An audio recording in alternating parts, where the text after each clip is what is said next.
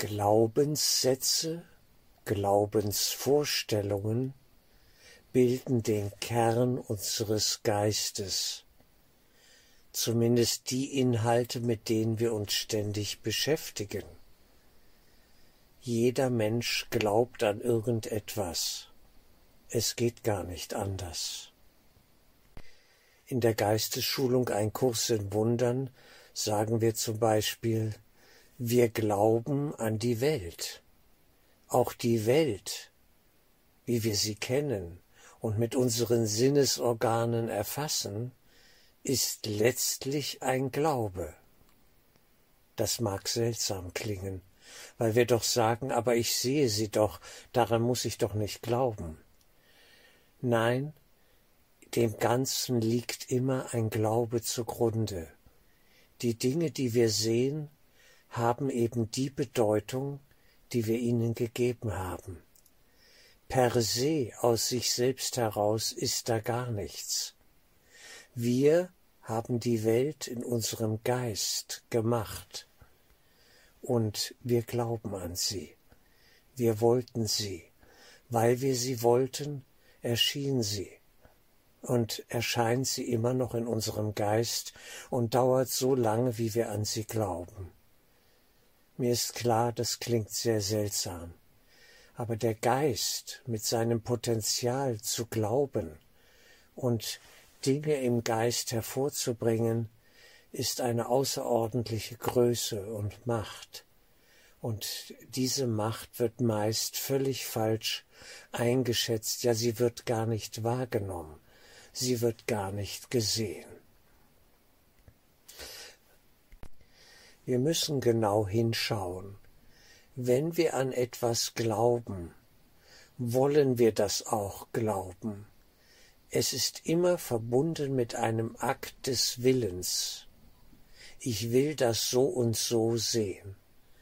Nehmen wir einen Satz, zum Beispiel einen Glaubenssatz, der verbreitet ist, im Alter wird man krank und man muss leiden.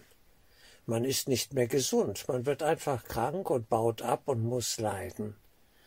Das ist ein Glaubenssatz, der nicht absolut ist. Absolut ist hier nämlich gar nichts. Aber schauen wir genauer hin mal auf diesen Satz. Er ist im Allgemeinbewusstsein, im Massenbewusstsein, wenn wir so wollen, wenn wir die Glaubensinhalte aller Menschen mal zusammenzählen, ist er ziemlich gut verankert. Denn so scheint es ja zu sein. Im Alter wird man krank, gebrechlich und muss leiden. Vor allem im hohen Alter. Nun, es gibt auch Gegenbeispiele. Es gibt Menschen, die müssen das nicht. Aber sie sind halt in der Minderzahl und deswegen fallen sie nicht so sehr auf. Und man glaubt dann, na ja, im Allgemeinen ist es schon so und so und so. Ist es das absolut? Diese Frage stellen wir in der Geistesschulung. Muss es absolut so sein? Oder könnten wir es auch anders erfahren und erleben? Und das alles hat mit Glauben zu tun. Mit der Wahl eines Glaubens, ja, dass zum Beispiel eben viele Menschen jetzt erlebt haben, ja, die C-Krise, das ist alles sehr gefährlich und so weiter. Man muss Angst haben, man muss sich davor schützen und man braucht Hilfe und so weiter. Und dann gibt es Menschen, die sind da durchgegangen, die haben kaum gemerkt, dass da eine Krise war. Sie sind immer noch gesund denn sie glauben an ihr Immunsystem. Sie glauben an etwas anderes als die Masse und sind da wunderbar durchgegangen und haben nichts weiter erlebt. So wie ich selbst. Ich bin bis heute ja völlig gesund und ungeimpft und brauche da gar nichts und weiß gar nicht, wovon eigentlich geredet wird. Ja, aber dieses viele Reden und dieses ständige Berichten über Katastrophen, die vielleicht gar nicht so katastrophal sind, wie sie dargestellt werden, ja, äh, verankert natürlich Glauben und bestätigt ihn. Siehst du, die sagen das auch. Und das muss ja wohl so sein. Und wenn das in den Nachrichten kommt, ja, dann ist das die Wahrheit. Wer sagt denn, dass die Nachrichten über Wahrheit berichten? Über Wahrheit auch im höchsten Sinne, im Sinne von Geistesschulung. Wirkliche Wahrheit ist unumstößlich und absolut und ewig und immer da. Die absolute Wahrheit im höheren Sinne kennt weder Anfang noch Ende. Sie ist. Und diese Wahrheit, mit der beschäftigen wir uns natürlich. Ja, im Gegensatz zu unseren kleinen Glaubenssätzen beschäftigen wir uns damit als ein absolutes und höchstes das wir in uns tragen, nämlich das Leben, dass wir immer leben, und zwar im Geist, und dass der Körper, unsere körperliche Welt, ja nur ein vorübergehendes Glaubensphänomen ist, mehr nicht, eben nichts Absolutes Ewiges. Nun mag man sagen, na ja, das wissen wir doch, das ist doch klar, äh, hier kommt alles und erscheint und hat einen Höhepunkt und vergeht, das ist ja nichts Neues. Na ja, aber es hat Konsequenzen. Wenn wir unser Leben abhängig machen von unserem Körper, ja, und glauben, dass wenn der Körper in Gefahr ist, ja, wir dann gleich sterben müssen oder dass diese Gefahren real sind, ja, dann hat das natürlich eine Wirkung ich kann etwas essen und dann sagt mir jemand, ja, da war jetzt Gift drin. Und dann habe ich diese Vorstellung von Gift. Und, und meine jetzt sterben zu müssen. Es kann eine Lüge sein, was der andere gesagt hat. Trotzdem ist der Gedanke in mir, das ist jetzt Gift gewesen. Das war vergiftet. Und jetzt muss ich leiden und sterben. Und die Frage ist am Ende immer, will ich das glauben, was mir erzählt wird? Muss ich das glauben? Ist das absolut richtig und wahr? Ist die Welt so, wie sie mir dargestellt wird oder vermittelt wird, selbst von meinen Sinnen her, von den fünf Sinnen her? Ist das absolut wahr? Gibt es eine andere Ebene, eine geistige Ebene, die weit darüber hinausgeht, über das, was wir hier glauben, dass es da ist? Wir sehen, jeder Mensch lebt in seiner eigenen Welt. Jeder Mensch glaubt wieder etwas anderes, so, sozusagen, ein bisschen in Schattierungen oder auch fundamental gesehen, ja, können Menschen an völlig verschiedene Dinge glauben. Wenn wir die Yogis sehen in Indien, ja, die sich über die normalen Naturgesetze sogar, ja, äh, hinwegbewegen und uns zeigen, man kann einen Schmerz aushalten, der am Ende gar kein Schmerz ist. Ja, man kann sich eingraben lassen, sozusagen den Körper wirklich runterfahren auf ein paar Prozent Leben und äh, nach ein paar Wochen lassen die den wieder ausgraben und der fährt seinen Körper wieder hoch und steht auf und geht von dannen und lebt. Er lebt, weil er lebt, er lebt im Geist, er lebt aus dem Geist heraus und weiß, dass der Körper letztlich keine große Bedeutung hat. Er hat nur die Bedeutung, die man ihm gibt. Und die Selbststeuerung dieses Körperlichen, ja, kommt ja aus dem Geist. Und der Geist entscheidet, was da abläuft, was uns aber in der Regel so im Normalbewusstsein ja nicht zugänglich ist. Es fällt schwer zu glauben, dass wir entscheiden, ob wir krank werden oder nicht. Ein Krebs, selbst erzeugt? Kann das sein? Das wäre ungeheuerlich. Und dann kommt immer gleich, ja, als Abwehr die moralische Keule. Na, ich bin doch nicht schuld an meinem Krebs. Da wäre ich ja selber schuld daran. Das ist ja Sadismus. Das ist ja unglaublich. Das kann man doch nicht sagen. Und ich würde das Wort schuldig sein auswechseln mit verantwortlich sein. Ich bin nämlich verantwortlich dafür, was ich denke und fühle, was ich in meinem Geist bewege. Dafür bin ich verantwortlich. Nicht schuldig, verantwortlich.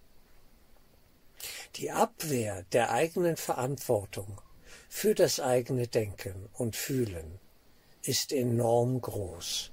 Das ist mir immer wieder in der Begegnung mit Menschen aufgefallen und auch in mir selbst, in meinem eigenen Denken und Fühlen, kommen immer mal wieder Tendenzen auf, zu sagen, na ja, das, was ich jetzt erlebe, sehe, fühle, denke, äh, dafür kann ich nur wirklich nichts, da ist ja der und der dran schuld. Nein, so werden wir da nicht rauskommen. Ich bin voll verantwortlich für alles, was und vor allem wie ich es erlebe und sehe, was hier alles abläuft und wie es mich tangiert. Ob ich darunter leide oder nicht, das entscheide ich. Im absoluten Sinne ja, ich entscheide das. Es ist nicht vorgegeben, ja, äh, dass ein anderer Macht hat sozusagen über meinen Geist. Ich gebe ihm diese Macht. Und dann sage ich, der ist verantwortlich. Der hat das sozusagen ja in mir hervorgerufen und ich leide unter ihm. Aber in Wahrheit entscheide ich, dass ich ihm diese Macht gebe, unter ihm leiden zu können. Von sich aus hat er sie nicht. Es geht um Verantwortung, ein sehr unbeliebtes Thema. Wir schieben gern Verantwortung von uns weg. Und die Verantwortung, wenn wir Geistesschulung ernst nehmen, beginnt in der Übernahme der Verantwortung für unser Denken und Fühlen. Und dann kommt das Sprechen und dann kommt das Handeln. Aber das ist alles schon Folge. Alles beginnt in Gedanken und in Resonanz dann als Resonanzfeld in Gefühlen. Der Gedanke, der gedacht wird, wird auch gefühlt, irgendwie, auf irgendeiner Ebene, in irgendeiner Qualität. Und da sollten wir hinschauen. Was denke ich? Was will ich denken? Ich kann wählen. Ich kann wählen, ob ich einen Gedanken aufnehme, ernst nehme, mich in ihn hineinbegebe wie ein, in ein Auto, das gerade vorfährt und die Türen gehen auf. Und eine Stimme sagt, kannst einsteigen. Und da muss ich mich fragen, was für ein Gefährt, Gefäß, was für ein Auto ist das? Will ich das? Will ich das denken? Will ich das fühlen? Tut mir das gut? Macht das Sinn? Das sind doch die Fragen, die wir uns stellen sollten. Denn der Gedanke, den ich denke, verfestigt sich. Gedanken sind wie Viren. Sie haben kein Eigenleben, aber durch meine Wahl, sie denken zu wollen, entfalten sie Leben, und zwar in mir, in meinem Geist, auf meiner Festplatte, wenn wir mal technisch sprechen wollen. In gewisser Weise könnten wir sagen, die Gedanken brauchen uns, den Wirt, wie ein Virus, der einen Wirt, einen Körper braucht und ein Milieu, ein Terrain, in dem er leben kann und sich wohlfühlt. Und wenn ein Mensch geistig negativ unterwegs ist, dann springen ihn natürlich ständig auch entsprechende Resonanzfelder an, eben Gedanken, die negativ sind. Es gibt Menschen, die können nur Negatives ständig wiederholen und sind offen für negative neue Wahnsinnsnachrichten und fühlen sich dadurch auch lebendig. Das ist das Paradoxe. Je negativer, je schlimmer, umso besser. Bad News are good news, denn sie lassen sich besser verkaufen. Ein Mediensatz, ja, der in den Medien, in den allgemeinen Medien gern äh, so gesehen wird. Die Leute sind offen für Negatives, nicht für Positives.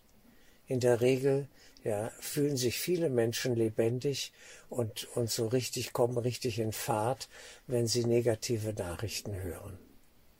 Was ist das? Was machen wir da? Welche Grundbedingungen ja, schaffen diesen Boden für Negativität? Nun, in der Geistesschulung wissen wir, es gibt einen tiefen, zentralen, aber in der Regel unbewussten Urschuldkonflikt, der uns dazu verleitet, an den Wahnsinn zu glauben und den Wahnsinn zu erwarten und den Wahnsinn zu kultivieren. Irgendwo lieben wir das. Deswegen schauen wir uns ständig Wahnsinnsfilme im Kino und im Fernsehen an, lesen Wahnsinnsgeschichten und konsumieren die Nachrichten am besten zehnmal täglich immer dasselbe. Der Geist braucht Schulung, er braucht Klärung, Reinigung, Wir dürfen uns von all diesem Dreck verabschieden, von all dem Unsinn, der da ständig ja hin und her geschoben wird und und den wir da konsumieren. Wir könnten das auch lassen. Ich plädiere für die 90-10-Regel. 90 Prozent im Geist verweilen und noch 10 Prozent Informationen des allgemein täglichen Bewusstseins aufnehmen. Vielleicht können wir es sogar reduzieren auf 5 Prozent, damit wir hier noch halbwegs funktionieren können und nicht völlig daneben liegen.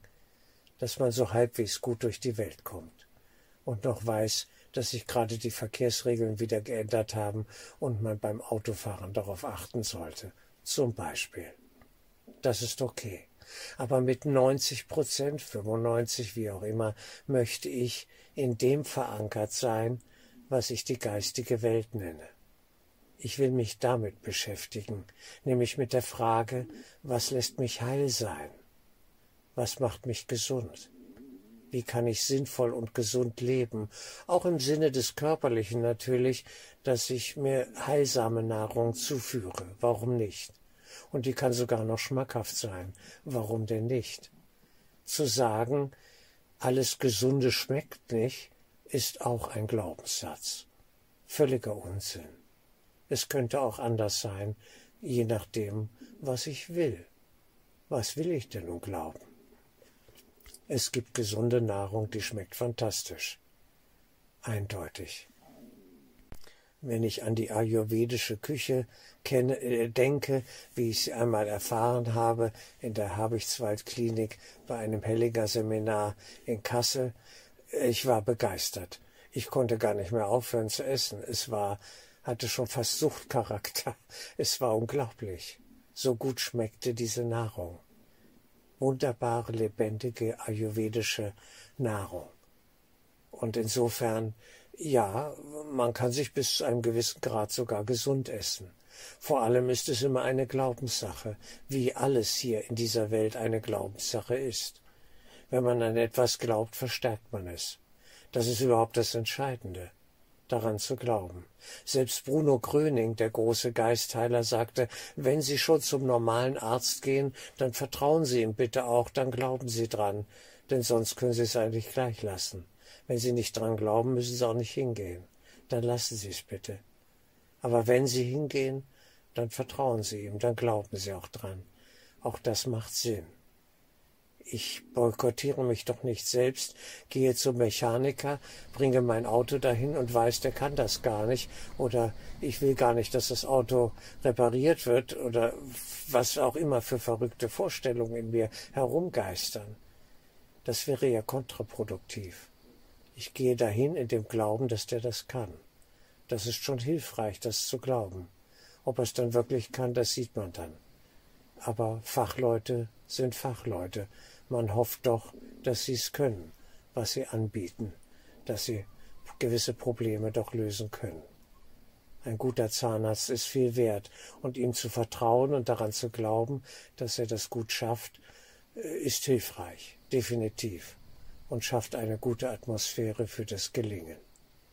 Misstrauen ist hier und da vielleicht angebracht, aber wer nur mit Misstrauen rumläuft, äh, der tut sich selber auch keinen Gefallen. Im Allgemeinen bin ich ein vertrauensvoller Mensch, aber nicht naiv, nicht dumm. Ich weiß, was hier in der Welt läuft und passe auf und bleibe wach und lebe aus einer inneren Führung heraus, so gut ich das kann. Denn diese innere Führung hat mit dem zu tun, was wir die geistige Welt nennen, und diese Führung ist sinnvoll und hilfreich, das kann ich sagen und sie kann mich auch durch die schwierigen Situationen der Welt hindurchführen, dass ich das überstehe, überlebe. Und auch das wiederum hat mit Glauben zu tun. Natürlich. Man fährt besser mit dem Glauben an die geistige Welt. Und es ist nicht nur ein Glaube, es ist dann nach dem Erfahrenen eine Gewissheit, eine Überzeugung, und sie spiegelt sich in Erfahrungen, diese Überzeugung, dass ich besser damit fahre, eben daran zu glauben, dass es sie gibt, die geistige Welt, die Führung durch den Heiligen Geist, Natürlich ist es besser, wenn man daran glaubt, denn dann kann sie auch aktiv werden. Und sie ist eine Größe, eine Kraft, die sowieso da ist. Aber das muss man erst einmal herausfinden, wie hier der ganze Laden läuft, beziehungsweise worum es eigentlich geht, um die Verbindung zur Wirklichkeit, und die ist immer im Geist. In der Welt ist Illusion. Es sind Phänomene. Sie kommen, haben einen Höhepunkt und vergehen, wie alles hier, wie, jeder, wie jedes körperliche Leben. Selbst das könnten wir in Frage stellen, selbst das könnte man anders sehen. Vielleicht hat Jesus seinen Körper mitgenommen, ja, und plötzlich ist er weg, und das Grab ist leer, und ja, es gibt nichts, was es nicht gibt am Ende, weil Körper definitionsgemäß durch äh, die Geistesschulung jetzt gesehen, ja, durch diese Brille gesehen, weil Körper eben letztlich in dieser Weise, wie wir sie sehen, gar nicht existent sind. Es sind Energiefelder. Es ist auch Bewusstsein. Es hat mit dem Geist zu tun, mit dem träumenden Geist, gewiss. Und doch, alles ist am Ende ganz anders, als wir dachten. Am Ende sind wir reiner Geist. Die Liebe selbst, das Höchste. Die Frage ist, wollen wir das glauben? Oder sehen wir uns als ja krank und schrecklich und schlecht an? Wie sehen wir uns selbst? Naja, in der Regel so, wie wir die anderen sehen. Es sind Spiegelbilder. Wir schauen in den Spiegel, sehen den anderen und doch nur uns selbst. Der geistige Spiegel. Was wollen wir glauben? Woran wollen wir glauben?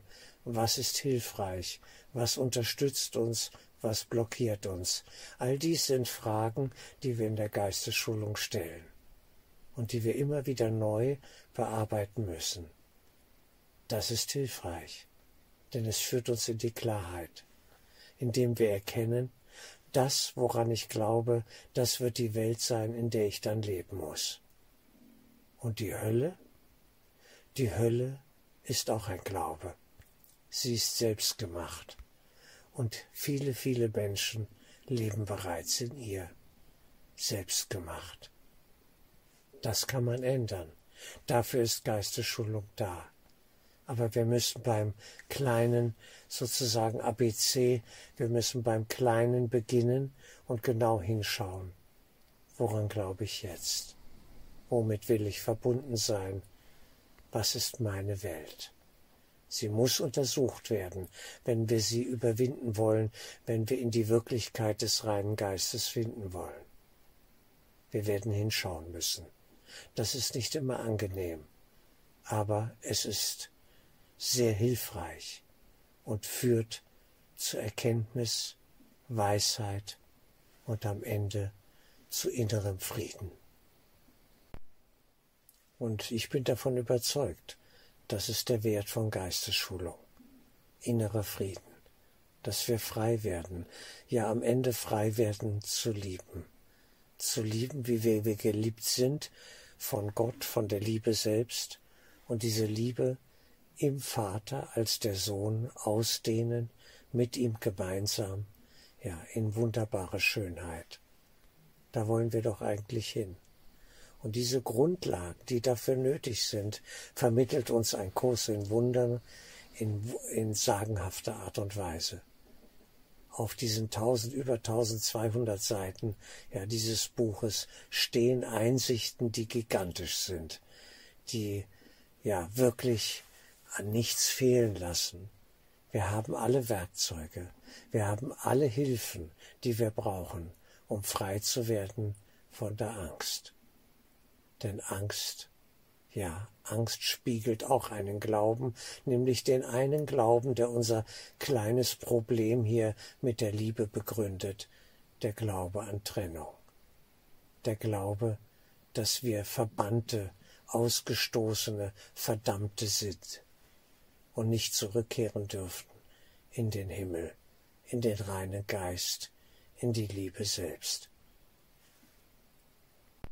Alles beginnt mit einem Glauben Und alles end, endet mit einem Glauben, mit einer inneren, ja, mit einem inneren geistigen Impuls, den wir ernst nehmen, eben an den wir glauben. Wer an den Himmel glaubt, der wird den Himmel erleben. Wer an die Hölle glaubt, die Hölle. Wir dürfen wählen. Wir sind alle gerufen, neu zu wählen. Bruder macht nichts, wähle doch einmal. Alle sind gerufen, aber momentan, für eine kleine Weile doch, wählen nur wenige zu hören. Nur wenige wollen hören. Das macht nichts. Ich bin gerufen, ich habe gehört, ich fange an und gehe den Weg. Und wer mit mir gehen will, für eine Weile, wie auch immer das ist, ja, dem gebe ich das Beste, was ich zu teilen habe auf diesem Gebiet. Und da sind wahre Schätze zu finden. Sie liegen vor unseren Füßen. Wir müssen nur hinschauen, sie aufheben, kennenlernen, verinnerlichen und wir werden davon profitieren. Frieden, ein friedvoller Geist ist keine kleine Gabe. Wer friedvoll lebt, der ist glücklich. Der kommt in einen inneren Bereich hinein, den wir wahrlich, ja, die geistige Welt nennen können, den Frieden selbst. Und wir sind auf dem Weg, genau dahin, wenn wir Geistesschulung ernst nehmen. Bleiben wir dran. Es lohnt sich den rechten Glauben, recht gesinnt zu denken, zu fühlen und zu handeln.